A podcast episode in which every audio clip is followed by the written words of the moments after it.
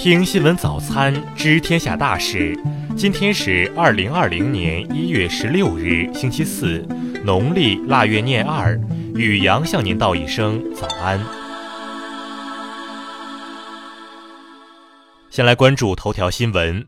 普京发表国情咨文后，俄罗斯总理宣布俄政府全体辞职。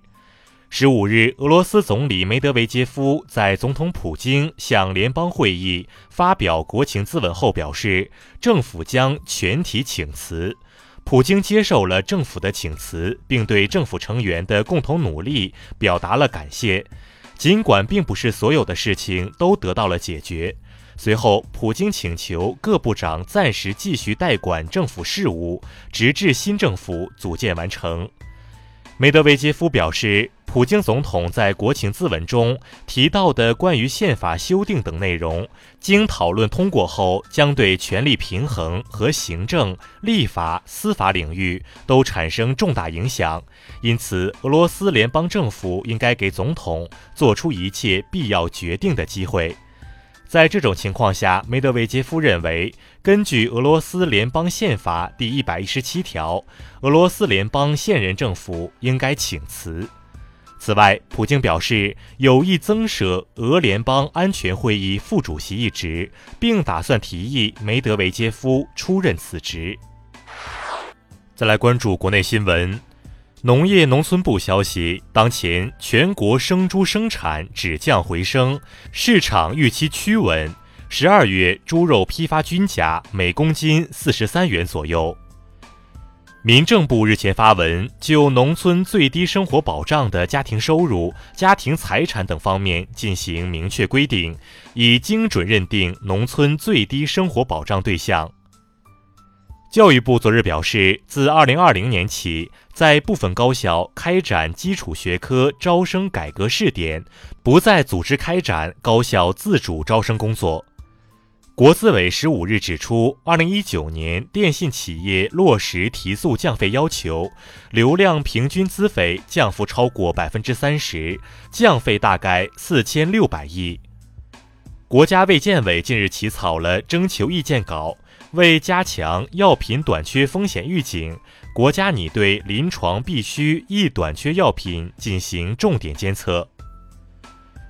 工信部消息，二零一九年全国累计查处黑广播违法犯罪案件一千九百二十一起，缴获非法无线电发射设备一千五百余台。交通运输部十五日称，全国 ETC 服务监督热线开通以来，累计受理客服咨询投诉近五十万人次。其中，咨询占比百分之五十九点五七，投诉占比百分之四十点四三。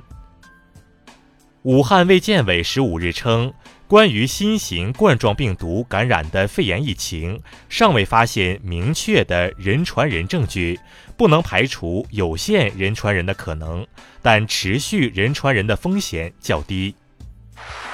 再来关注国际新闻。据外媒报道，特朗普政府正计划在今年大力推动修建数百英里长的新边境墙，预计将从美国国防部调拨七十二亿美元资金。美国总统弹劾大戏将迎来新阶段，预计美众院十五日投票后，将会把弹劾条款提交参议院，从而拉开参院弹劾大战的序幕。十四日，法国、德国和英国宣布将在伊朗核协议中触发争端解决机制，此举有可能导致该协议进一步瓦解。日本防卫相河野太郎十四日与美国国防部长埃斯珀举行会谈，围绕中东局势，两人就应避免事态进一步恶化达成共识。英国首相鲍里斯·约翰逊日前表示，英国民众有权使用最先进的科技，批评华为的人应该拿出替代方案。俄罗斯外长拉夫罗夫十五日称，莫斯科敦促海湾国家考虑建立该地区的共同安全机制，现在是世界摆脱制裁等单边措施的时候了。澳大利亚总理莫里森近日宣布。联邦政府首批一亿澳元紧急山火基金，在与相关州政府达成协议后即将派发。据韩媒报道，韩国前总统朴槿惠的亲信干政案和国家情报院贿赂案发回重审后的首次公审，将于十五日在首尔高等法院进行。再来关注社会民生新闻，农夫山泉昨日正式发声称，公司在武夷山的项目经过严格论证与有关单位的审批，合法合规。部分举报图片系摆拍，存在刻意误导。上海市第十五届人民代表大会第三次会议消息：二零二零年，上海将累计建成两万个五 G 基站，推进五 G 网络市域全覆盖。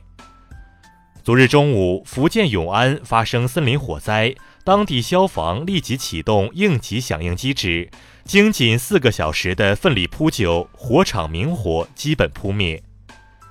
十五日，智联招聘发布的调研数据显示，二零一九年全国白领年终奖的平均值为九千五百四十七元，较之二零一八年的七千一百元有大幅增长。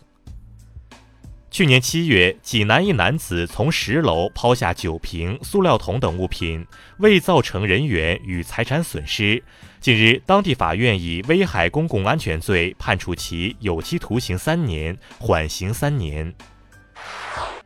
再来关注文化体育新闻。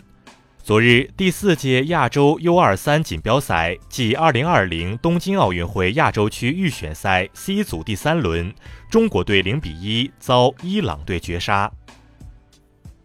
国际泳联冠军系列赛继续进行，孙杨以三分四十四秒零七的成绩击败拉普塞斯，获得四百米自由泳金牌。北京市第三批历史建筑名单近日开始公示。中国国家图书馆总馆南区、中国政法大学近现代历史建筑群、长辛店火车站等入选。